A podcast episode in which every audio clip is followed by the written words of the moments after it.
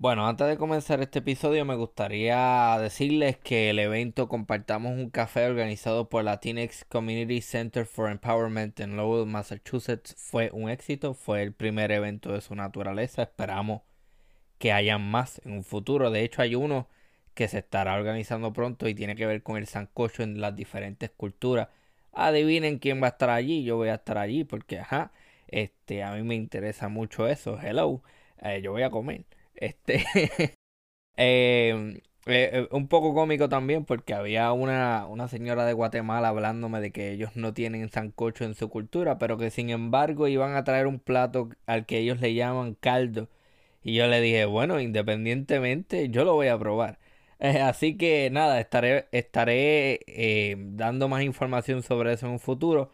También me gustaría agradecerle a la familia Coto que se dio cita allí específicamente Juliana Coto, Rafael Coto y Julián Coto.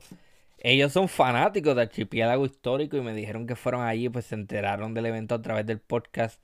Y nada, fue bastante gratificante eh, ver el trabajo comunitario que, se está haciendo en Lowell y también eh, estar en contacto con fanáticos del podcast. Así que muchísimas gracias a ellos por participar del evento y también por apoyar este podcast.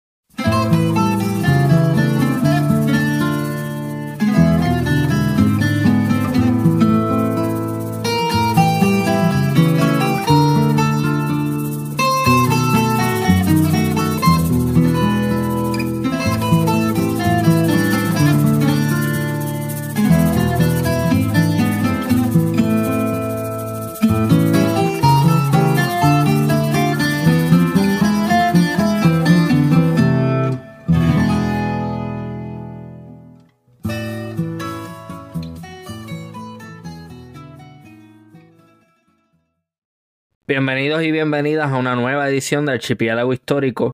Mi nombre es Ramón González Arango López y en esta noche tengo el privilegio de conversar con la arquitecta Omaira Rivera Crespo. Saludos, ¿cómo estás? Saludos, muy bien. ¿Y tú? Excelente, excelente. Este era un episodio que yo estaba esperando, ¿verdad? Porque ya he publicado solamente uno hasta ahora, pero tengo varios ya grabados con arquitectos y el tema de la arquitectura es uno que me interesa, sobre todo cuando está conectado a la historia. Y ustedes, este, las personas que se dedican a la arquitectura, estudian bastante eh, cursos de historia, tienen que conocer estilos y ese tipo de cosas. Así que es bien interesante cómo se unen esas disciplinas. Y antes de comenzar, me gustaría preguntarle, ¿no? Eh, o más bien eh, exhortarle a que nos hable un poco sobre usted para las personas que no la conocen. Bueno, pues eh, yo soy arquitecta comunitaria, o sea, yo trabajo con comunidades apoyándolos en sus iniciativas de diseño y construcción de espacios públicos y de vivienda. Esto viene de que yo, además de, arquitecta, soy profesora y soy investigadora. Hice un doctorado en arquitectura en la Universidad Ramón Llull en Barcelona y mi investigación se centró en los procesos de participación en el diseño y construcción de vivienda colectiva. Y desde mi regreso a Puerto Rico en el 2011 he estado trabajando eh, tanto con, con estudiantes de arquitectura como directamente con las comunidades a través de este, por mi cuenta, a través del municipio de San Juan, también estuve trabajando eh, con el Museo de Arte Contemporáneo eh, para ¿verdad? este tipo de trabajos de comunitarios, ¿no? de, diseño comunitario. Que hablemos un poco más sobre eso, porque me imagino yo que en base a lo que me está diciendo, un diseño comunitario viene siendo algo en donde no solamente mete la mano el arquitecto, sino que también la, me imagino yo, en base a lo que me está diciendo, que es algo más participativo. ¿Me equivoco? Sí, está, estás hablando de un concepto que a mí me gusta llamarle codiseño. O sea, codiseño porque se diseña en colectivo, no es como que la comunidad participa, o sea, también se le puede llamar diseño participativo, sino que juntos, arquitectos y comunidad, y, ¿verdad? Y, y, todas las personas que pueden estar involucradas en el, en el desarrollo de, de, espacios trabajan juntos para con un fin común, trabajan juntos diseñando esos espacios. Que es bien interesante porque me imagino que es muchísimo más beneficioso versus te vamos a encargar un proyecto y tú diseñalo. Entonces ahí tienes, me imagino que el feedback y al final el producto es muchísimo más satisfactorio para todas las partes. Sí, exacto. Esto, esto puede ser por encargo, o sea, puede ser que una comunidad busque a un arquitecto que lo ayude, ¿verdad? A desarrollar un proyecto y puede ser también que sea una iniciativa, eh, por ejemplo, gubernamental. Yo trabajé con un presupuesto participativo en San Juan y era, pues, entonces eh, se le eh, se le decía a unas comunidades preseleccionadas que tenían un presupuesto para desarrollar proyectos y tenían que identificar cuáles eran sus prioridades, ¿no? Los proyectos que querían desarrollar en ese momento con esa cantidad de dinero, eh, estudiando la viabilidad, pues eso fue una iniciativa del gobierno. También puede ser una iniciativa eh, de, de, ¿verdad? del tercer sector, o puede ser también iniciativas de, otras entidades sin fines de lucro o de estudiantes mismos que digan, mira, este, identifique que este, en estos espacios que, que ustedes podrían este, desarrollar, ¿verdad? En la medida en que sean espacios donde se pueda este, trabajar, ¿no? Este, porque el, el, caso, los casos de las titularidades en Puerto Rico son complejas. Pero ah. mayormente el, trabajo con, con, proyectos que son, que vienen de la misma comunidad eh, y que pues buscan eh, a alguien que los ayude y ya sea porque identifico que necesitan esa ayuda o porque ellos mismos ¿verdad? Este, se comunican conmigo o con este conmigo y mis colegas del taller Creando Sin Encargos, que es un colectivo del que formo parte. Qué interesante. Yo no tenía planeado esto, pero tengo que hacerlo porque me, me acaba de hablar del problema de la titularidad. ¿Qué me puede decir acerca de eso, de la especulación y todos estos espacios vacíos en centros urbanos? Que he escuchado muchísimas historias verdaderamente de horror, en donde básicamente muchas personas se aferran a una, eh, a una, a una estructura y la dejan abandonada por años hasta que venga alguien y le ofrezca un millón, dos millones, y entonces ahí lo venden y mientras tanto eso está ahí, se convierte en un hospitalillo, coge, se convierte en un riesgo para la salud pública. Háblame un poco más sobre eso, por favor. Bueno, ese es un problema bien complejo. En Puerto Rico, este, hay, hay muchas propiedades en desuso abandonadas. Muchas veces es por problemas de herencia, muchas veces por problemas eh, de con los bancos, ¿no? Problemas de que este lo eh, desplazan las personas eh, y también, em, bueno, hay muchos también eh, eh, terrenos que son de estatales o municipales eh, que todavía, pues, este, a veces es complejo, ¿no? Simplemente decir, bueno, pues este, está este terreno disponible, vamos a hacer algo aquí. O sea, la comunidad pues tiene que pasar por un proceso de ver entonces si, si hay algún plan para ese espacio y entonces también pues sea el Estado, sea el municipio, pues identificar si el proyecto eh, es algo que, que, es viable para ellos o que, ¿verdad? Que, nada, que representa para ellos, ¿no? El problema de la propiedad abandonada este, privada, pues es grande porque cuando es un problema de herencia, muchas veces pasan años y años y eso no se resuelve. Otras, como tú dices, son este, personas que se aferran y dicen, bueno, eh, eh, yo quizá debo más del crimen de lo que de lo que cuesta esto así que eso, eso es un tranque ahí. O que dicen no yo voy a esperar que lo que tú dices la especulación a que esto yo lo pueda vender bien por mucho dinero.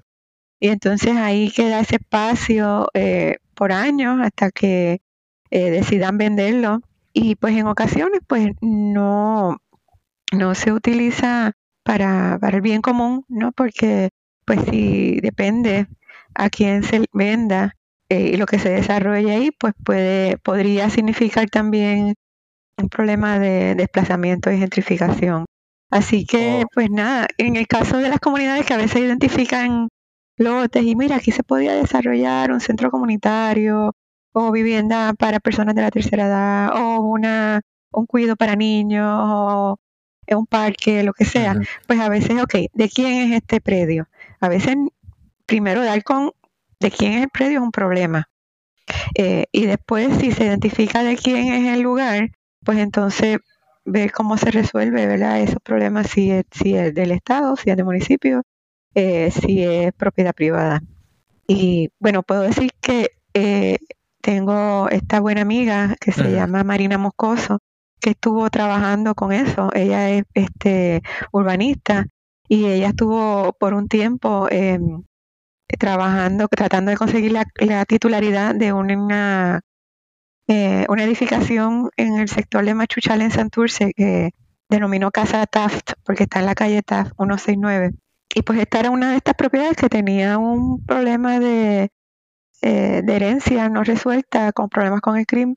Y cómo pues uno podía resolver ese problema mediante política pública para que entonces esa propiedad no quedara ahí en abandono, llevaba casi, este, no sé si casi o más de 40 años en abandono, y se pudiera usar para un fin común. Ella impulsó una, un proyecto de ley una, que se convirtió en ley con el eslogan de todos somos herederos.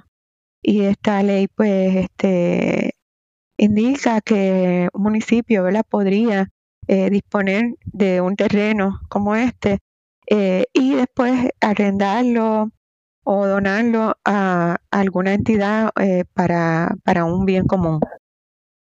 Eso también eh, se ha continuado trabajando con otra entidad que se llama el Centro para la Reconstrucción del Hábitat. Vamos a entrar en un tema que nosotros habíamos discutido brevemente eh, y que del cual todavía tengo lagunas y me gustaría aprender un poco más sobre eso. hablemos sobre el, el llamado estilo vernáculo si me equivoco, ¿no? Es así como se le llama, ¿no? El vernáculo, ¿verdad? Que es la construcción tradicional de un lugar. En Puerto Rico tiene varias vertientes este, de construcción eh, tradicional que se considera histórica, este, como las haciendas, ¿no? Eh, pues son construcción vernácula. Y también se le puede llamar vernáculo a la vivienda, a la vivienda este, informal como ¿verdad? Este, la, la, que construían las personas en el campo, este, en, en, contextos rurales, eh, las casas íbaras, ¿no? Se puede considerar vernácula y, y, tiene unas características bien particulares porque responde a un lugar, a un contexto determinado, a un clima, a una topografía, pero también depende uh, de la cultura, ¿no? Responde al contexto, a la, a la cultura de un lugar y a la identidad de sus habitantes. Algo vernáculo no necesariamente es un estilo en sí. Puede haber un estilo criollo que también es vernáculo, por el hecho de que es local. Sí, bueno, hay diferentes, ¿verdad? Diferentes formas que se manifiesta lo vernáculo. Eh, yo me centro mucho en la investigación eh, del, del, vernáculo, de la, la, vivienda vernácula, tanto la rural como la vivienda vernácula urbana, ¿no? De las personas que, que se desplazaron de la, del, del campo a la ciudad y construyeron sus viviendas. Y, las características que tienen estas viviendas que van evolucionando con el tiempo. Eh, y pues sí, tienen, como te decía, te, te mencionaba, unas características, bien, unas características bien particulares. Me había mencionado también que no solamente es un estilo, sino que también está asociado con las denominadas construcciones informales, ¿no? Que son construcciones que no necesariamente se hacen con el debido proceso de planificación. Exacto. Eh, muchas viviendas, por ejemplo, en, en, San Juan, en Santurce, sobre todo, hay, eh, son de construcción informal. son, fueron construidas por sus mismos habitantes poco a poco. Eh, muchas veces comenzaban siendo algo bien precario, luego de madera, eh, a veces pues los iban eh, construyendo en hormigón, empezaban desde el balcón y poco a poco iban construyendo el resto de la vivienda o iban este, intercambiando sus paredes de madera a hormigón poco a poco. A veces se le incluían, eh, se le añadían espacio, segundas plantas, pero en muchas ocasiones pues se conservaba y todavía se pueden ver estas viviendas vernáculas construidas por, por sus habitantes en muchos sectores de Santurce, en Villa Palmera, en, Tras Talleres, Alto del Cabro, este, en Barrio Obrero, ¿verdad? Se pueden ver este tipo de construcciones. Ok, yo soy del sur de Puerto Rico y me crié eh, por lo menos hasta los ocho años en un barrio, bueno, que hasta recientemente descubrí que no es un barrio, un sector. y para mí siempre ha sido un barrio. Eh, Aguilita. Eh, es muy cercano a, la colindancia con Ponce. Y Aguilita es un ejemplo de uno de esos lugares en donde yo diría que la mayoría de las viviendas son de ese tipo, son, eh, son espacios invadidos, lo que le llaman invasión de terreno, que me gustaría que me hable un poco más sobre eso, porque me imagino que debe haber muchísimo prejuicio eh, asociado a eso por lo menos sé también que hay muchas parcelas que fueron sorteadas durante la década de los 70, si no me equivoco. Eso me imagino que era otra dinámica que se daba en Puerto Rico. Entonces, háblame un poco más sobre la llamada invasión de terreno, porque hay muchas de esas casas que eventualmente lo que me han dicho las personas es, pues mira, yo estaba aquí tanto tiempo que básicamente vino el alcalde y me dio la titularidad de, de aquí, porque...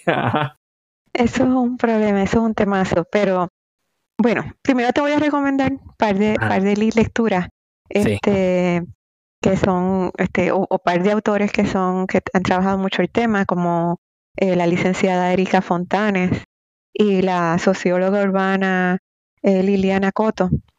Eh, Liliana Coto este, escribió el libro Desalambrar, donde se habla sobre las invasiones de terreno. Específicamente, ella se fija en, la, en los años 60, 70 y 80, mayormente en los años 70. Y en las investigaciones de ambas, pues se habla también de, ¿verdad? de, de distintas formas de construcción informal. Están pues las personas que vivían de agregado, los que vivían en las haciendas y entonces, este, pues la hacienda después ya no existía más, pero ellos siguieron viviendo ahí. El dueño les dijo, mira, sí, eh, les hizo un documento de pueden seguir viviendo aquí. Y pues con los años ya eso no es de las mismas personas, es de los hijos. Los hijos pues a lo mejor no están. O, otra persona adquiere el terreno y de momento llegan y dicen, mira, ya usted no, no puede vivir aquí porque esto ahora es nuestro. Entonces esa persona, pero mira, si yo se lo compré al dueño o si me dio un permiso de vivir aquí, eh, en, hace no sé cuántos años y pues eso, ¿verdad? Eso es un problema. Muchas personas que han sido desplazadas de esta forma han sido parte de los que eh, han eh, buscado otros lugares. la, la, profesora Liliana Coto le, lo nombra como no invasión, sino rescate de terrenos, como ellos mismos también lo nombran. Mm. Y, entonces, eh, las personas, hay algunos que era que venían ¿verdad? De, agregados, otras personas es que simplemente cuando se mudaban del campo a la ciudad, este, pues buscaban eh, para, para buscar trabajo, pues buscaban dónde vivir en, en terrenos que a lo mejor nadie quería, en donde nadie quería construir o que todavía no había sido desarrollado.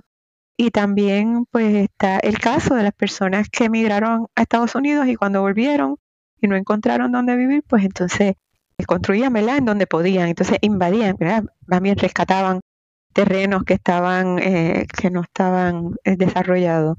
¿verdad? Eh, este, esas personas, pues muchas veces porque no encontraban una opción asequible donde vivir, no, no, habían perdido el trabajo, no tenían trabajo, y entonces pues decían, pues mira, esta es mi opción, yo construyo donde puedo. Entonces se unían con otro grupo de personas para construir en, en X lugar.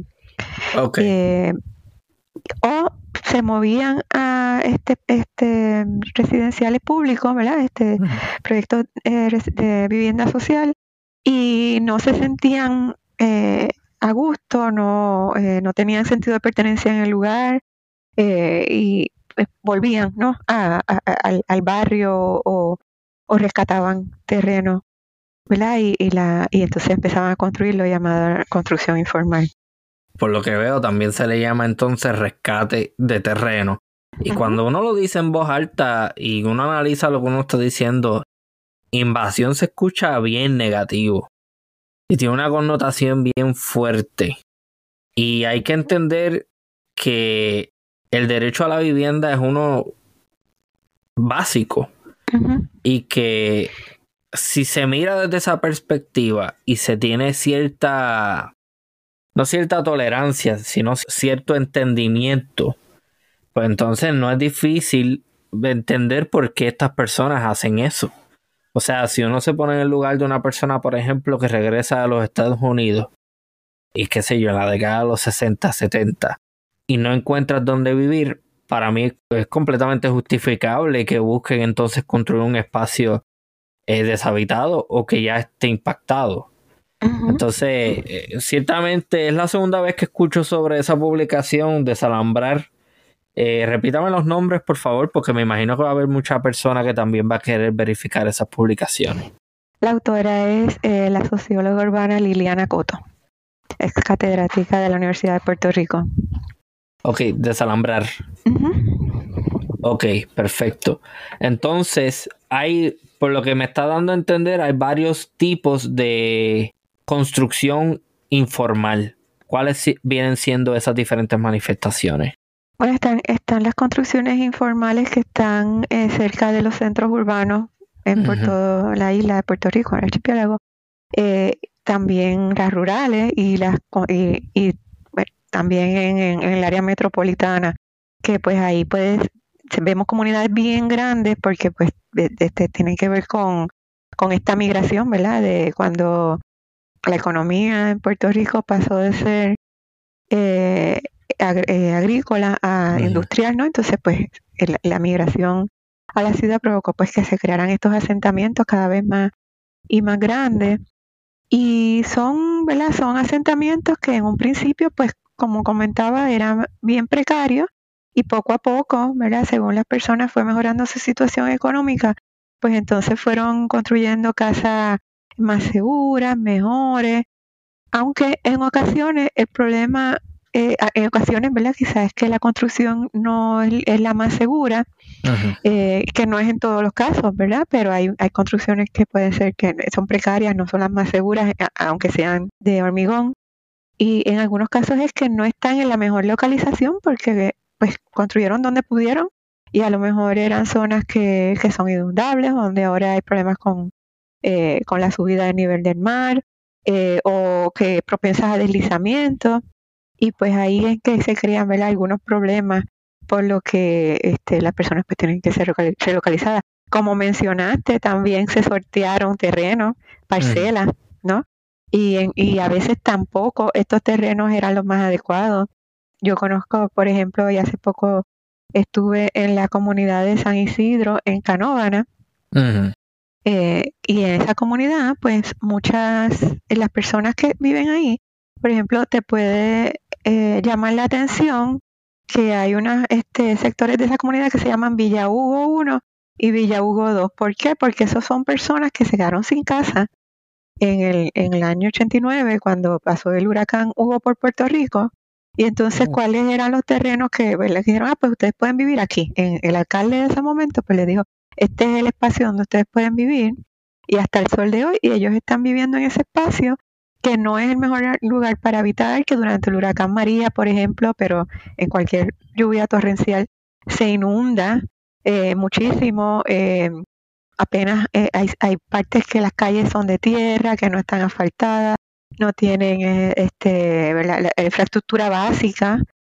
Y así que pues ¿verdad? Se crea un problema grande de un terreno, pues que fue el que estas personas empezaron a, construir porque se quedaron sin casa y pues poco a poco, ¿verdad? Más personas y más personas fueron habitando el lugar. Así que ese es otra, otro ejemplo de, de algo que puede pasar que, que, no fue porque esas personas lo decidieron en ese momento, sino porque las circunstancias lo llevaron a ello.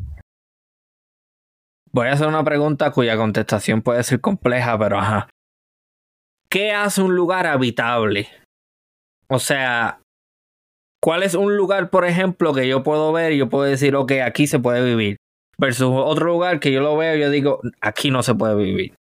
Tiene que ver con muchas cosas, porque una puede ser las características del terreno, que el terreno sea adecuado, que no, que no, que, que no hayan deslizamientos, que no se construya cerca de cuerpos de agua. En muchas ocasiones las personas ¿verdad? tuvieron que rellenar cuerpos de agua para crear en un terreno donde pudieran anclar una vivienda y pues eso con el tiempo puede ser un problema, ¿verdad? Porque se van, modificas el cauce del, del eh, natural del agua y, y, entonces eso provoca que eventualmente este, ocurran las inundaciones. Pero también un lugar habitable es un lugar que esté cerca de otros servicios básicos. Por Oh, ok. ejemplo, escuelas, hospitales, farmacias, ¿verdad? Lo, lo básico, espacios públicos, porque también, ¿verdad? La, la recreación es importante, el espacio público, los parques. Y eso, ¿verdad? Eh, con la- las redes que pueden existir en una comunidad, que es que puedan haber personas de diferentes edades, eh, que se conozcan, que se apoyen, que, ¿verdad? que, que ofrezcan también distintos servicios. Eh, eso todo, es un- son diferentes factores que pueden hacer que un lugar sea habitable. Eso que usted me está mencionando, yo me temo que se está perdiendo a un nivel exagerado y exponencial. Eso de, don- de vivir en un lugar en donde la gente se conozca. Porque realmente yo diría que hoy en día somos más individualistas que otra cosa. Y yo he escuchado muchísimas historias, por ejemplo, que me ha hecho mi abuela de o cosas que yo he llegado a ver también en, en, en barrios cuya población tiene una edad más avanzada.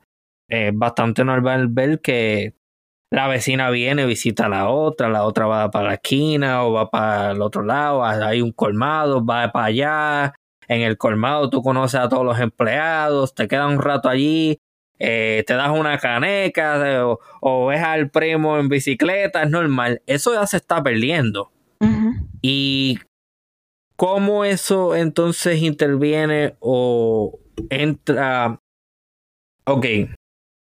¿Qué papel juega la arquitectura dentro de este tipo de dinámica? Eso es otra, es otra pregunta complicada. Pues digamos que hay que observar bien ese tipo de dinámica. Eh, eso se debe conservar y debe continuar, que, que existan estas redes de apoyo, que existan comunidades completas con todos los servicios. Y cuando uno decide simplemente, bueno, estas personas se tienen que relocalizar porque están en un área de riesgo o porque aquí queremos hacer otro proyecto, que es, ojo, hay que, ¿verdad? Hay que, hay que, hay que tener mucho cuidado con eso. Hay que estar bien pendiente a esa, a, a- lo que ocurre en esa comunidad, esa cohesión social. Los arquitectos muchas veces queremos ver estas comunidades perfectas, súper organizadas, y no nos fijamos en eso.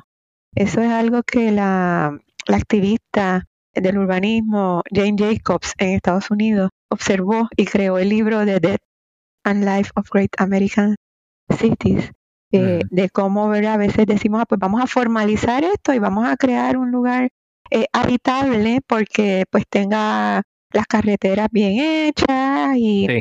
y tenga estructuras más seguras, pero entonces se olvidan de un factor que es bien importante, que es la vida que ya existe en ese barrio y hay que conservar esa vida, ¿no?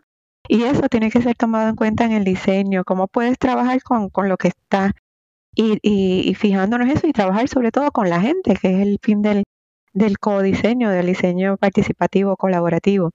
Mm. Así que este, eso es algo, otra vez, no, que no tiene por qué perderse. Eh, muchas eh, eh, condominios, complejos de vivienda, urbanizaciones en Puerto Rico, pues a veces la gente, nadie se conoce, todo el mundo vive Ujú. encerrado en su casa, no hay esa misma dinámica. A veces esa dinámica sí, sí ocurre con el pasar de los años. Por ejemplo, en una urbanización este, que tiene muchos años, como Puerto Nuevo, eh, Levitown, ¿verdad? Pues que la gente entonces empieza a convertir la vivienda que sea en el beauty, en el Ajá. En ¿verdad? La, eh, el- el- eh, la El oja- gomera. El, el, bueno, iba a hacer un comentario jocoso, pero el, el ojalatero que está operando sin los permisos. Ajá, a veces sí, este, ¿verdad? Esa, ese, e- esa, esa otra forma de, de economía informal. Y entonces, de momento, esas urbanizaciones se empiezan a convertir en, en- empiezan a tener la esencia de un barrio, ¿no? Em, y cuando se les limita, o sea, se limita a que eso ocurra, pues entonces es que empieza a ocurrir esa separación. Cuando una urbanización nueva se, se muda gente, toda la gente más o menos de la misma edad, pues no hay esa, esa dinámica de, ay, pues la abuelita, el otro, o sea, y entonces empieza este, esa comunidad pues quizá pues no tiene nada, solamente casa, entonces para tú poder irte a comprar el pan tienes que agarrar el carro, irte, salir de la urbanización, más si es una urbanización cerrada, que eso también eh, promueve la segregación, pues entonces eh, tienes que irte lejos a buscar la medicina. Y pues esos, esos son las cosas que, que tenemos que tomar en cuenta cuando eh, se diseñan vivienda nueva que, que no esté eh, aislada, ¿no? Y para que entonces esas dinámicas puedan seguir ocurriendo. Le pregunto, como arquitecta, ¿qué cosas concretas puede hacer para, ah, bueno, entendiendo que eh, uno, uno hace lo que puede, ¿qué cosas concretas puede hacer para fomentar este sentimiento ¿no? de, de, de pertenencia, esta unidad comunitaria y esta idea del barrio? ¿Qué cosas concretas se pueden hacer? Bueno, más que fomentar es trabajar con el sentido de pertenencia que ya existe. O sea, si yo voy a trabajar en una comunidad, tengo que trabajar con la comunidad y tomar eso en cuenta. O sea, no puedo pensar como que eso es tabula rasa, como que eso es un diseño que viene, ¿verdad? En paracaídas, este, hay que, hay que, hay que estar allí y hay que trabajar con la comunidad. Para fomentar esto en los futuros arquitectos, pues ahí es que trabajo como profesora, ¿verdad? Eh, este, tanto en las clases de diseño como en las clases de investigación, es resaltar esto, en resaltar que no estamos, este, que no vamos a ser diseñadores para crear un mundo mejor sin tomar en cuenta de que no, el, diseño no puede ser de, de, un solo autor, de una sola cabeza. Para crear un mundo mejor tenemos que trabajar todos en conjunto es un proyecto con este de diseñadores con residentes y es un proyecto interdisciplinar también donde tenemos que trabajar en diferentes actores para lograr ¿verdad? que se ejerza este derecho a la ciudad y derecho a la vivienda digna eh, y, a, y a que las personas se puedan sentir más identificadas con los espacios que habitan.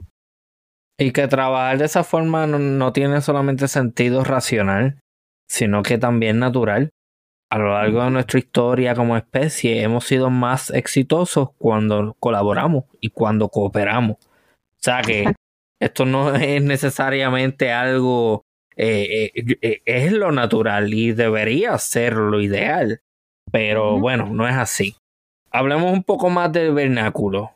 Vernáculo entonces viene siendo todo, todas las construcciones hechas locales propias vamos a ponerle con su imagen particular, ¿no? Eh, versus, versus otros lugares que tienen otro tipo de vivienda. Pues como te comentaba, responde, eh, ¿verdad? Es construida, es construcción local, como bien dijiste, y responde a un clima, responde a una topografía, ah. responde a un contexto específico y también a la cultura del lugar y a la identidad de sus habitantes. Eh, por ejemplo, pues em, en la India, que se, eh, ¿verdad? que costumbre construir con patios interiores y estos patios interiores también responden a unos microclimas, en, en, también en el desierto, ¿no? que se construye con patios interiores, pero también responde a, a la idea de que de este espacio, ¿verdad? Este, donde se conserva el, el fresco, ¿no? Y, y, y aislarte del calor y pues se crean estos microclimas eh, en Puerto Rico, pues los vernáculos, pues por ejemplo, construir las casas levantadas del suelo, por ejemplo, la casa Jíbara levantada del suelo respondía a que el viento la pasaba por debajo y refrescaba eh, la casa, también los techos más altos, con la salida de, del aire para que porque el aire caliente sube y, sale verdad por por estas salidas de, de, aire, como los ojos de buey, ¿verdad? la ventanita que le llamaban ojos de buey. Eh, y la ventilación cruzada es importante, ¿verdad? En, un espacio del, en el Caribe, en el trópico. Eh, esas son características de la construcción vernácula del Caribe, de Puerto Rico. El uso del balcón en la Casa Ibarra también era bien importante, pues que el uso, este, el, la, eh, la, la, transición entre el, exterior y el interior eh, también ¿verdad? es un factor. Eh, la cocina muchas veces estaba en la parte de atrás. Eh, al principio se, se cocinaba pues en el fogón, ¿verdad? Y, y entonces era pues era mejor que estuviera en la parte de atrás, este, donde escapaba pues, por el humo del fogón, el baño, que también respondía que estaba en la parte de atrás, que antes eran las letrinas. Así que son características, ¿verdad?, que responden al uso del espacio, por eso la cultura tiene que ver con el uso del espacio, pero también responden al lugar específico. En, por ejemplo, eh, en, el Fanguito, eh, que era una comunidad, un barrio bien grande que existía en Puerto Rico, Eh, las casas levantadas también tenían que ver con separarlas del suelo y del suelo que no estaba apto y por, eso le decían el fanguito. Así que ¿verdad? responde a distintas características del lugar y de, cómo las personas eh, lo, lo habitan. Bueno, realmente es la segunda vez que escucho sobre, bueno, ya tuve un episodio en donde hablamos sobre la importancia de diseñar y construir teniendo en consideración el clima del lugar. A mí todo lo que me está diciendo me hace una lógica grandísima, pero por alguna razón u otra, en Puerto Rico ahora se, construye con techos bajos, relativamente bajos, con, eh, cuando se comparan con, con las estructuras del pasado. Y hay muchísimas cosas por ejemplo, esta construcción a escala, ¿no? Esta construcción de que se construye todo bien rápido y está todo como que homogeneizado. Todo eso tiene su efecto también. ¿A qué se deben estas transiciones hacia algo que no necesariamente es mejor? Bueno, cuando se empezó a construir este vivienda eh, en serie em, en Puerto Rico, las urbanizaciones, para abaratar los costos, pues se empezó a construir de una manera estandarizada, minimizando el, tamaño de los espacios, techos más bajos. Eh, eso facilitaba también que se construyera un mayor, una mayor cantidad de viviendas. Eso, o sea, hay muchas cosas que te cuento, eh, ¿verdad? Que son, que, pasó aquí, pero pasó en muchas partes del mundo. La arquitectura moderna, eh, en, Europa, ¿verdad? Cuando también después de la Segunda, de la Guerra Mundial, en la Primera y Segunda Guerra Mundial, eh, con la industrialización y, la cantidad de personas, el hacinamiento de las personas en la ciudad, pues que se empezó a, una necesidad de construir mucha vivienda y entonces era como que hay que construirla de la forma más práctica, eh, más, este, más económica, más pragmática, ¿no?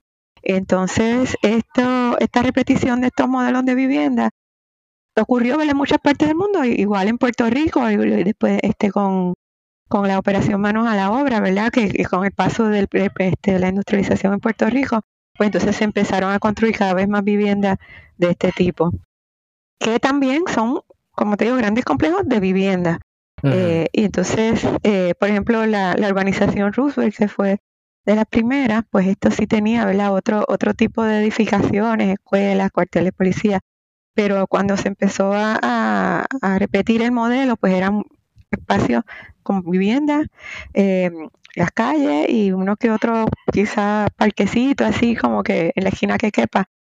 Eh, así que, ¿verdad? Y esto fue un auge, ¿no? Pues la, entonces las personas, pues entonces eh, la necesidad de, vivienda, este, pues empezaron a, adquirir vivienda eh, suburbana, que también pues eh, en, momentos representó era más económicos, ¿no?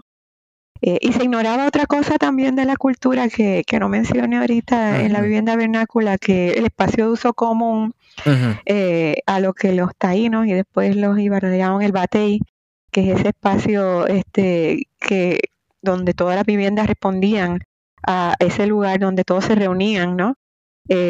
la gente habitaba la calle, habitaba ese espacio. Y pues eso es algo que, por ejemplo, en, en, proyectos de vivienda de este tipo, no se toma en cuenta. a veces esos espacios que se crean, ah, pues sí, esta organización tiene un parquecito, tiene una piscina, un gazebo, pero entonces a lo mejor eso está como en una esquina que ninguna vivienda mira hacia ese lugar o, o, o, se comunica con ese lugar, este, o solamente algunas, no.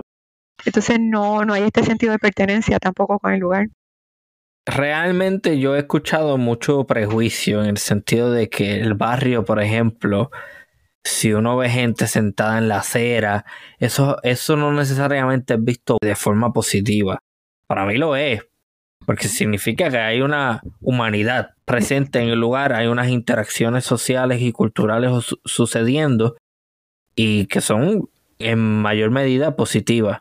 ¿Qué me puede decir sobre eso? Porque tenemos muchísimos prejuicios en relación a ese tipo de cosas, ese tipo de estampa, eh, de ver a los nenes descamisados en la calle.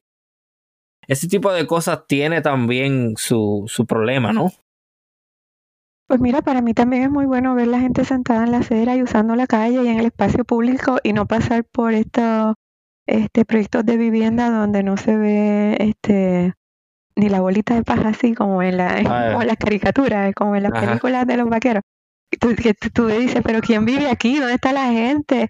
Todo el mundo está encerrado, todo el mundo está con su aire acondicionado, o los nenes, en vez de estar jugando, este, corriendo bicicleta en la calle, están este, en las redes sociales, en juegos ah, electrónicos. Es mejor que estén en la calle, es mejor que estén este, este, interactuando unos con otros. Y pues la verdad que no, no debe haber un estigma. Incluso a veces este, uno a mí que me eh, encanta caminar, yo voy caminando por ahí y yo siento que a veces digo, ay, pobrecita, ella está caminando por ahí sola. Este, cuando no, eso debe ser la norma, o sea, debemos habitar el, la calle, debemos habitar el espacio público. Y yo no solamente creo en eso como diseñadora, como profesora, yo creo eso como habitante, o sea, yo uso la calle, yo siempre que puedo caminar camino. En Puerto Rico es difícil, hay mucho desparrame urbano. Yo vivo en Santurce y de todos los lugares que pueda caminar, camino este, todos los lugares que donde no tenga que usar el carro y trato de estar lo más cerca de, todo posible. O sea, por eso este, eh, con mi familia decidimos vivir aquí.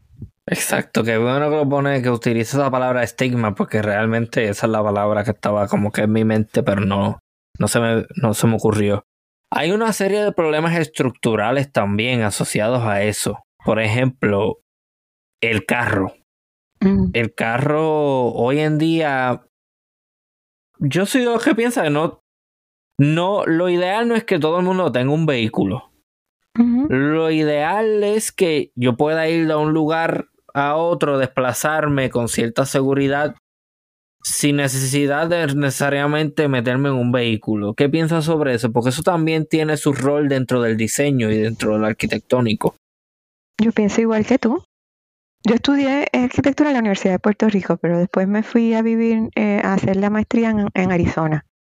Allí me movía en bicicleta, pero Arizona también es un lugar, ¿verdad?, donde hay mucho desparrame urbano, o sea que yo básicamente me movía del, de los dorms, de los dormitorios a, por el campus en bicicleta. Este, y por el centro de Tempe, donde estaba Arizona State University, no podía llegar hasta Phoenix, no podía llegar a muchos más sitios eh, pero por lo menos me podía mover por ahí en bicicleta como estudiante en la ciudad universitaria. Eh, después viví en, en Boston, ahí nunca tuve carro, siempre me moví en el tren, caminando, ahí no usé mucho la bicicleta. Este, me movía más así, ahí me mató el frío. Y, ah. y después cuando, cuando viví en Barcelona, para mí eso era lo ideal, o sea, yo en nueve años que viví ahí nunca usé un carro, este, siempre iba en, en, bici, la bicicleta, allá se llaman bici, las bicicletas públicas, en el autobús, eh, era de todos sitios, sin necesidad de un automóvil, si iba a un sitio más lejos, pues en el, en el tren de cercanías. En, con Puerto Rico, como te digo, eso es bien difícil y el carro allá es casi como una segunda casa. También en muchas ocasiones representa como un estatus social, qué carro tú tienes. Eh, mucha gente pasa hasta más horas en el carro. Eh, este, que lo que pasa en la casa, ya está en el trabajo, en, un montón de horas en el tapón, después llegan básicamente a, a comer y dormir y ya. Este, así que para mí este, eso no es realmente ¿verdad? vivir la ciudad y vivir en, en, en comunidad, este, es, como vivir preso del carro. Así que uno será, este, se ve la obligación en Puerto Rico de usarlo para llegar a muchos lugares, pero la verdad es que, es, para mí eso es un problema, un problema también de contaminación, uno no, no camina, no hace ejercicio, es más saludable. Y que en realidad son muchos factores. Se hacen estas estructuras en serie para abaratar costos, pero eso no se traduce en una mejor calidad de vida, todo lo contrario. El calor que se pasa es más. El diseño no necesariamente es humano, por así decirlo y no facilita la vida cotidiana de la persona o de la familia. ¿Hay algún tipo de movimiento en Puerto Rico que busque contrarrestar eso y tratar de hacer un diseño en general que sea más, más humano, por así decirlo? Bueno, no, no existe como tal un movimiento, pero sí todos los urbanistas o los que creemos en el urbanismo estamos claros de que no es un desarrollo sostenible.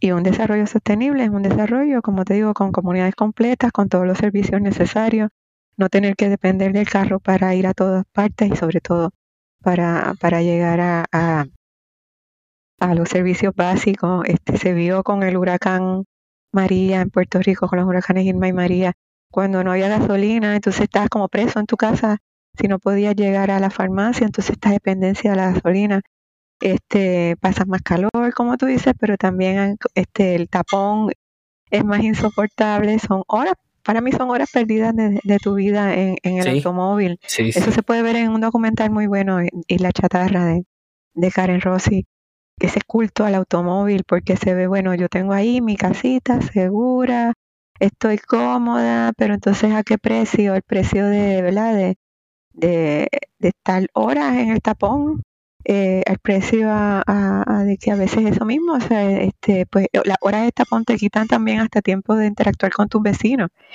eh, y vives aislado. Yo viví en el casco urbano de Mayagüez antes de irme de Puerto Rico y a mí me gustaba ir caminando a la plaza, eh, caminando a la universidad, montarse a la, llega, te montas en la bicicleta, llegas hasta la costa, eh, te sientas en un banquito allí, eh, ¿qué más? Vas caminando a la panadería, vas caminando a la plaza del mercado, compras viandas, regresas caminando. O sea, eso es algo que se ha perdido. Yo creo que en cierta medida yo estaba viviendo como, qué sé yo, como un enajenado. No lo digo necesariamente en negativo, porque para mí es un estilo de vida superior, pero realmente no es la norma, como estoy, como estoy mencionando. Y no sé en qué medida la persona que se esté desarrollando dentro de la disciplina de la arquitectura está consciente de este tipo de dinámica. Bueno, esto es algo que otra vez yo como profesora promuevo, el, el, encontrar esta, estas otras formas de, de habitar y de entender este cómo eh, todo debe ser parte de, de, de una trama eh, urbana. También puede ser una trama suburbana. Hay conceptos que son este de hacer retrofit suburbia. O sea, pues entonces eh, ya no vas a decir, ah, bueno, ahora todo el mundo venga a vivir a la ciudad y, negar y vamos a implosionar toda la las áreas suburbanas, todas las urbanizaciones, no, pues hay urbanizaciones que eh, naturalmente, como mencionaba Puerto Nuevo, Levitown, pues se han convertido como en pequeñas ciudades con, un poquito de todo. Eh, y entonces todavía eso puede eh, ocurrir, ¿no? Que entonces, ah, pues cómo crear comunidades completas que tengan de todo y, y donde, ¿verdad? Tú puedas tener todo lo, lo más cerca posible no es que nunca vayas a usar el automóvil, también es necesario crear un sistema de transporte eficiente en Puerto Rico que conecte todo, ¿verdad? Todos los sectores, que pues por el momento ahora el tren urbano pues conecta eh, un pedacito y, la, y los autobuses de la Autoridad Metropolitana de Autobuses. Pero es como, es como entonces este, empezar a pensar que todos debemos estar conectados de cierta forma y debe haber una mejor movilidad, una mejor accesibilidad a los servicios. Cuando usted está trabajando en lo que llama codiseño, ¿cuáles son los requerimientos más usuales que la comunidad le pide? Pues mira, eh, en, las, en las comunidades hay mucha necesidad de espacio eh, para de uso común para niños, por ejemplo, eh, hay, mucha, hay muchas comunidades que ya han habilitado terrenos para que sean parques o sean huertos urbanos. Eso es algo bien común, este, que se está viendo cada vez más los huertos urbanos. son buenas eh, noticias. Eh, hay mucha necesidad de, de vivienda segura en, términos estructurales. A veces no es la, la vivienda original, sino a veces, a veces son adiciones, este, adaptaciones, segundas plantas. Pero este sí eh, se ve mucho eh, esto de la necesidad de espacios este, públicos eh, aptos, espacios para niños, donde, donde puedan jugar de forma segura. Y hay comunidades que carecen de, infraestructura básica este, y, y pues eso es un problema mayor, ¿verdad? Pero eso es lo más que lo más que veo. En un archipiélago en donde se siembra mucho cemento, y en donde antes que reutilizar un espacio ya impactado, impactamos nuevos lugares y nuevos terrenos, ¿cuál viene siendo el papel de, no sé, no estoy familiarizado con el concepto correcto, no, no soy arquitecto ni, ni ingeniero? ¿Cuál viene siendo la importancia de reciclar estos, estos espacios? Háblenme más sobre eso, porque me imagino que ahora con la preocupación del cambio climático en el sector en el que usted está, hay entonces una preocupación más grande sobre esto. No, definitivamente hay que, hay que construir en terrenos que ya están impactados. Hay que reutilizar estructuras eh, abandonadas, lo que hablábamos al principio, resolver con política pública, este, más medidas de política pública para que se puedan reutilizar muchas estructuras en desuso y, y, este, construir en lotes em, donde quizá este, hubo una estructura, ya no la hay, están también baldíos en desuso. Mucho, es mucho mejor, mucho más sostenible que impactar eh, áreas de terreno eh, donde pues, eh, naturales, donde afecte el ecosistema, cerca del límite marítimo terrestre, que eso es un problema que estamos viendo cada ah. día. O sea, hay que definitivamente eh, mejor impactar lo que está y ahora mismo Puerto Rico ha habido mucha emigración Así que este construir en terreno vírgenes no es la solución, sino trabajar en, en, lo, en lo que hay, ¿no? Y este, porque no hay necesidad de, de, crear nuevos complejos de vivienda en terrenos que están simplemente este, que deben ser protegidos y que deben tener otro uso. Eso que menciona de la zona marítimo terrestre es bien importante y me gustaría hacer el comentario de que no es un fenómeno puertorriqueño. Es un fenómeno que se está viendo en todo el mundo. Obviamente, eso no es un comentario destinado a aliviar, no, de ninguna manera la incomodidad ni el problema que se tiene con eso. Pero entender que no estamos solos en ese sentido. Y yo he escuchado también historias, por ejemplo, en la costa este de los Estados Unidos, de, de gente que, que compra apartamentos lujosos en playas, entonces de momento te quieren cortar el paso a la playa porque eso es mío.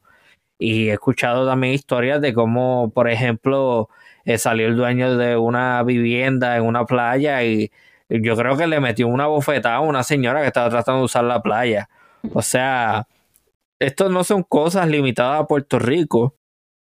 Y yo creo que algo positivo que se tiene en Puerto Rico es que, por lo menos a mi juicio, ¿no? Y que, que, que es algo que yo noto, es que sí está, eh, se está fomentando mucho tener en consideración al ambiente, como que hay un, un ímpetu por empujar eh, discursos proambientales, ¿no? Y la gente está bien consciente y se está moviendo en comunidades para eso.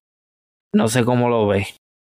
Bueno, sí, hay, tú mencionaste dos problemas. Uno es la privatización del espacio público, que en, en, Puerto Rico el espacio público por excelencia es la playa, ¿verdad? Ese espacio público sí se usa. Este, y pues no, o sea, el derecho a las ciudades, el derecho al espacio público, el derecho a la playa eh, es, bien importante. Otro problema es el ecosistema y afectar eso, este, afectar esos espacios y esto está ocurriendo todo el tiempo y es, como una lucha constante, como tú dices, no es solo aquí, en, otras partes del mundo también ocurre, pero este tenemos que seguir luchando y estar pendientes y que eso no, no siga ocurriendo, eh, porque eh, de todas maneras el, el, en el caso del mar, por ejemplo, va a cobrar ese espacio y lo está haciendo. Entonces, buscar medidas para que, ay, bendito, pues ahora este se está comiendo eh, la calle, ahí está afectando tal estructura. Bueno, pero es que en principio eso no se supone que esté ahí. Vamos a ver cómo eh, paramos eso, ¿no? Este lo que está, pues vamos a, trabajar con lo que está, pero paramos ese tipo de construcciones. Sí, que en primer lugar construir frente a una playa no tiene nada de lógica. Nada de sentido que tiene. Sí, por otra parte, este, limitar la vista a, a, la, a la playa, ¿verdad? Este, uno cuando va por el condado, pues es una pena. El, el, proyecto de, del arquitecto Andrés Minucci de, la ventana al mar es maravilloso porque la ventana al mar, o sea, tú estás por ahí y no, y no tienes, no ves el mar eh, este, está detrás de condominios, de hoteles y de momento ahí donde estaba el centro de convenciones, pues cuando se demolió, no, en vez de construir algo más, vamos a, empezar a abrir ventanas. O sea, en otras ciudades del mundo, como Río de Janeiro, pues los edificios están al otro lado de la calle y no se limita esa vista. Así que esa es parte del derecho a la ciudad, que podamos continuar teniendo esta vista. Lo que está ya está, pero pues en la medida que podamos seguir teniendo esas ventanas y no eh, continuar limitando esa visual, pues es importante. A mí me gusta como yo paso trabajo describiendo cosas y diciendo eh, cosas de la forma más general y después viene usted y me dice, no, tú te refieres a tal cosa y le pones un término ahí bien profesional. Y yo, exactamente, eso es lo que yo quiero decir. no, no es con intención de siempre. Es que como uno ya está tan metido en el tema, pues es como un discurso que, ¿verdad? Es algo que uno ya tiene tan presente. Sí. Este, no, no, como tú lo dices, está perfecto. O sea, es como atajar el problema. No, y estamos aquí también para aprender. O sea, yo traigo expertos y expertas en sus respectivas áreas, no solamente para la audiencia, sino para mí también, porque yo aprendo con cada episodio que yo hago, algo nuevo aprendo. Yo sé qué piensa usted, pero a mí realmente me saca de quicio ver estas viviendas frente a la playa que tienen piscinas. Pero piscinas a pies de la playa. Yo como que, pero ¿cuál es la lógica de hacer una piscina a pies de la... ¿Cuál es? Eso a mí me saca de quicio. No sé cuál es, no sé qué piensa usted de eso. Yo pienso que, como te dije ahorita, que el mar va a cobrar ese espacio y lo va a recuperar y va, y va a tener el agua que supone que tenga. Digo, eh, es que hay, hay proyectos que no, no, no tienen, eh, como tú dices, esa lógica. Sí está lo suficientemente retirado al mar, es un hotel, quieres tener la piscina, pero si está muy cerca del mar, es que estás quitando el espacio de este de primero el espacio público de la gente, segundo el espacio de, de, la, de las criaturas marinas, por ejemplo el caso de la de Rincón, este, la, la, la, pobre tortuga marina buscando dónde era que estaba su, su huevo, este, dónde es que estaba el área de, donde anidaba, es como que eh, hay que hay que considerar, ¿verdad? Este, eh, a, a, esos seres, a las criaturas marinas y, y limitar este tipo de construcciones y destrucción del ecosistema. Estas casas sobre pilones, lo que llamamos las casas sobre pilones que se cayeron, pero, pero por grandes números en Guánica, por ejemplo, durante los terremotos. ¿Este tipo de vivienda todavía se sigue construyendo? Sí, en Puerto Rico eso es bien común que tengamos las casas sobre columnas, sobre pilotes y, la, y arriba está este, la casa, abajo a veces se usa para, para la, como marquesina eh, bien típico, la casa con el balcón a vuelta redonda. Y realmente el problema aquí es cómo se construye ese tipo de, de columnas que no tengan los refuerzos necesarios eh, para, para aguantar un, un, movimiento lateral eh, en el caso de, de, un terremoto. Y pues eso sí, después del, de los últimos terremotos en el 2020 pues estudió mucho cómo, cómo reforzar este tipo de construcción y cómo orientar a la gente para que cuando se construya de esta manera, pues hacerlo de una forma más, más estructuralmente más estable y más segura. O sea que no es que no se pueda hacer, es que si lo vas a hacer, hazlo bien. Sí, con la cantidad de lo que está haciendo. con la cantidad de varillas que este digo eh, con, con refuerzos también eh, en Puerto Rico que tenemos este, ¿verdad? este, este problema de sismo, pues eh, hay que tener mucho cuidado, sobre todo con estas columnas bien esbeltas, este, y levantar la vivienda así también está, también tiene que ver con el terreno. O sea, no todo es con la construcción de, de la casa, de la estructura, sino con el terreno, si es el terreno correcto, si no hay asentamiento. Por eso uno veía que algunas se caían, otras no. Este, el mismo tipo de casa y tú decías, pero ¿qué pasó con esta? ¿Cómo estaba construida? ¿Dónde estaba construida? Todo eso afecta. Eso es bien importante y tengo un recuerdo de cuando empecé a estudiar en el colegio en Mayagüez, en el RUM, y en esa semana de prepa, antes de comenzar el primer semestre, tuve una conversación con un estudiante de geología que me dijo, no, que yo estoy estudiando geología. Entonces yo le dije, pero ¿qué salida, qué salida tiene? Pues que vas a terminar trabajando y eso. Me dijo, no, este, que ellos son los que hacen eh, los estudios del terreno previo a la construcción. Entonces, a medida que fui, ¿verdad? Eh, creciendo y, viendo cómo realmente ocurre la cosa, pues, yo creo que el geólogo ni, ni lo llaman. Y es sumamente importante. no, no, pero para, para los proyectos siempre, ¿verdad? Este, el geólogo es algo bien importante, los estudios de suelo es algo, es un requisito cuando se construye. Eh, así que mira cuando los terremotos, eh, el, el doctor Molinelli, que lo llamaban por todos sitios para, ah, para entender por qué fue el problema, y él decía, no, pero si yo vengo por años diciendo que no se debe construir así, ni en, ni en estos espacios, cuáles están en zonas de riesgo, y nadie le hacía caso, y de momento después de los terremotos, era el más llamado. Eh, al igual que el arquitecto Fernando Abruña después de la de los huracanes Irma y María, cuando él venía hablando de sostenibilidad, eh, de ventilación, del uso de energía solar, y entonces de momento todo el mundo, espérate, este, vamos, vamos a preguntarle al doctor Fernando Abruña eh, cómo, cómo podemos ¿verdad? construir mejores viviendas más sostenibles.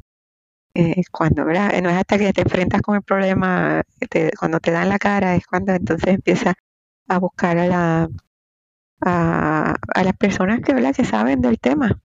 Eh, a los arquitectos paisajistas cuando de momento los parques no, no, no funcionan, no drenan, este, no se usa lo, eh, la vegetación adecuada. O sea, es como que eh, tenemos, por eso digo, el, el, el, la, hacer ciudad es un, es un proyecto colectivo, interdisciplinar, todos. eh, no se puede obviar a, a, ningún actor que sea importante.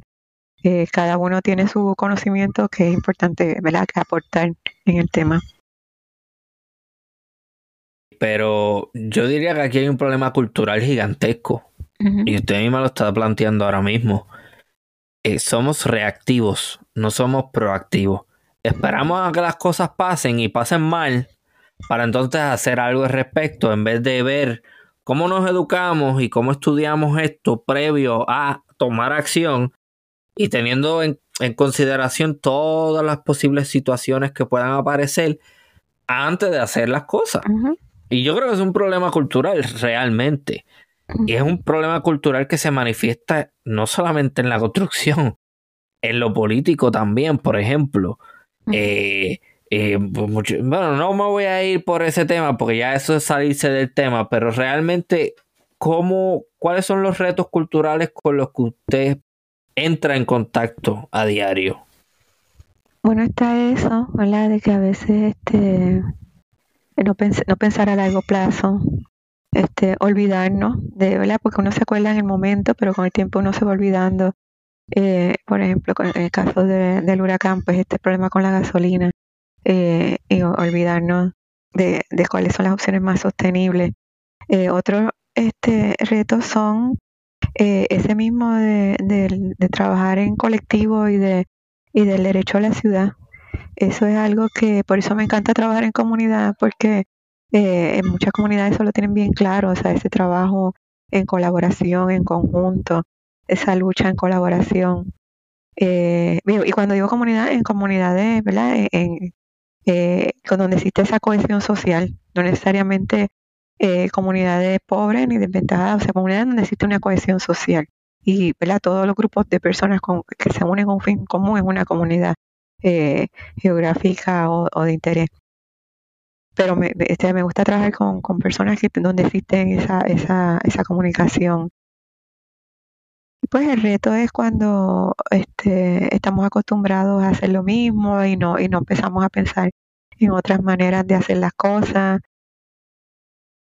Y este, aprender a, eso, a trabajar en colaboración y aprender a escuchar. Eh, yo creo que, que, en Puerto Rico hay, hay mucho hay mucha gente bien buena que lo tiene bien claro, pero a veces nos topamos con, con este, eso, con la burocracia, con las formas de hacer las cosas, con, con estancarnos en buscar soluciones. Eh, y pues ese, ese, es el problema mayor. Ok, cuando hice el comentario del geólogo, eso es lo que tenía en mente, el asunto de la burocracia. Porque está bien, las, los reglamentos y la, los códigos están, pero ¿cuál es el acceso que se tiene a ellos? cuál es la educación o si se tiene conocimiento de esas cosas en primer lugar, eso ya es otro problema. O sea, uno puede tener todos los códigos que uno quiera, pero si la gente no sabe nada sobre eso, o, si no se concientiza, o si los profesionales dentro de esa industria no le importa nada, entonces es un problema grandísimo cuando venimos a ver, porque yo personalmente pienso que reglamento hay mucho. Y a veces hasta, no sé si en su industria, pero a veces hay hasta sobre, eh, o sea, que se reglamenta además.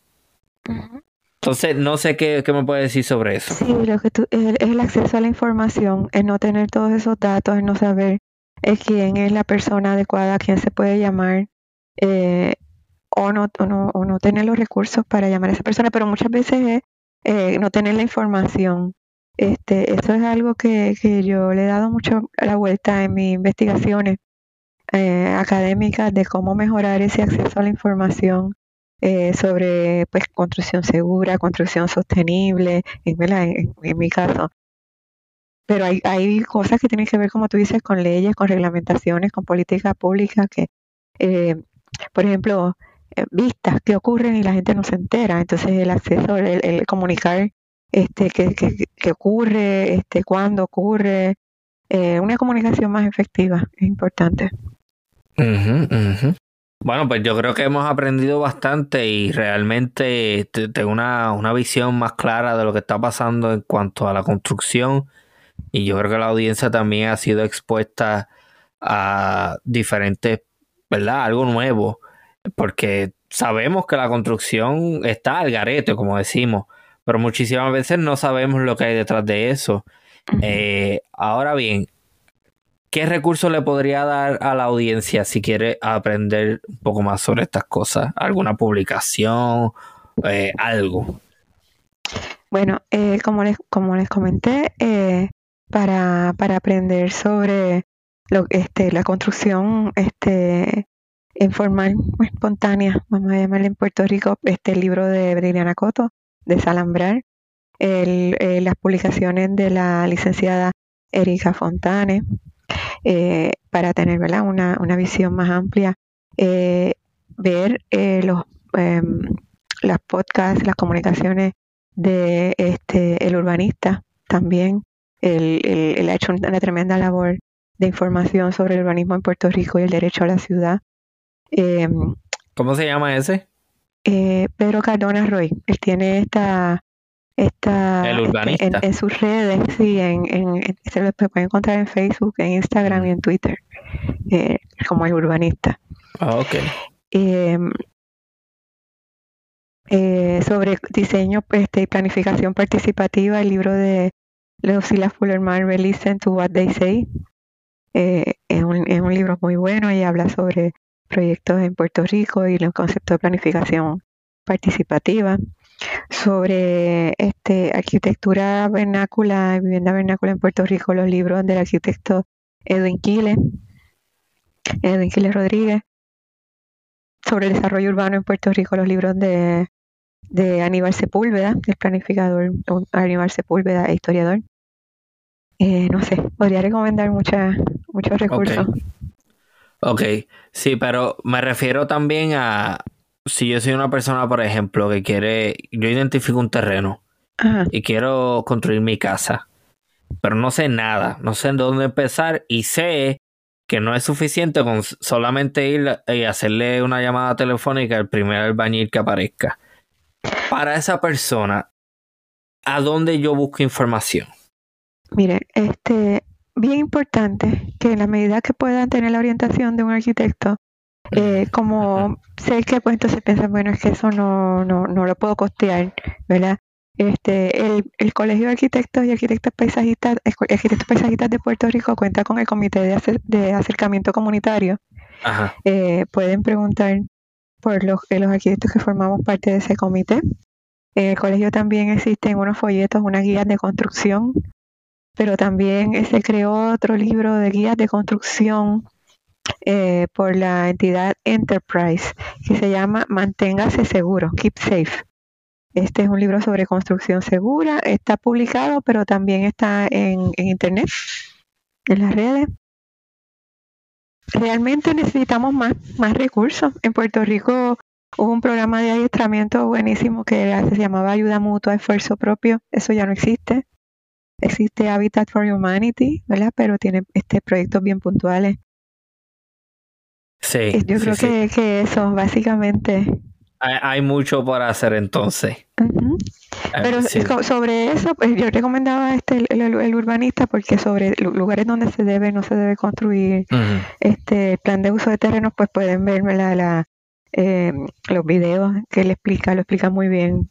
Este y, y pues es, un, tremendo recurso para, para saber sobre es lo que está ocurriendo con la planificación en Puerto Rico. Pues excelente, entonces ahí lo tienen. Eh, de nuevo, un episodio bastante chévere, muchísimas lagunas que espero que muchísima gente haya eh, aclarado o que por lo menos ya no tenga tantas preguntas como tenía anteriormente y sepa más o menos por dónde puedo buscar más información para más o menos entender esto y poder tomar la decisión correcta. Eh, muchísimas gracias, arquitecta Omaira Rivera Crespo. Gracias a ti. Esto ha sido una nueva edición de Archipiélago Histórico. Hasta la próxima.